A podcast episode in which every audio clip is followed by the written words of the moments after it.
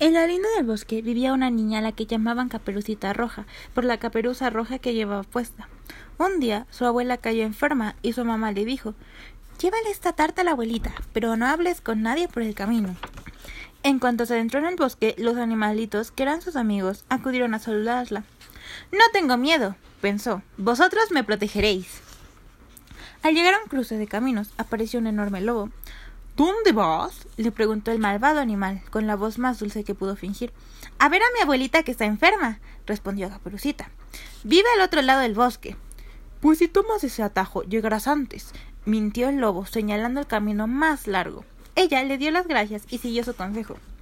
Cuando la niña se alejó, el lobo corrió a casa de la abuelita, golpeó la puerta, se hizo pasar por su nieta y una vez adentro se la comió.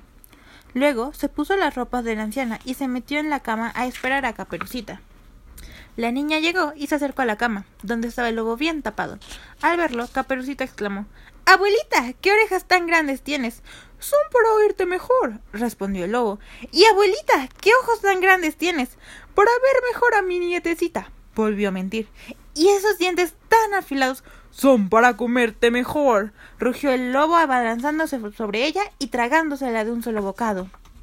Los animalitos del bosque, que lo habían visto todo, llamaron al cazador y con su ayuda ataron al lobo a la rama de un árbol, cabeza abajo, para que pudiera expulsar a Caperucita y a su abuelita. Afortunadamente salieron sanas y salvas.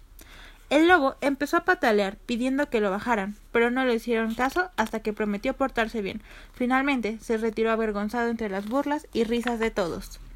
La abuelita y su nieta se curaron del susto y la anciana preparó una merienda para todos en su casa del otro lado del bosque.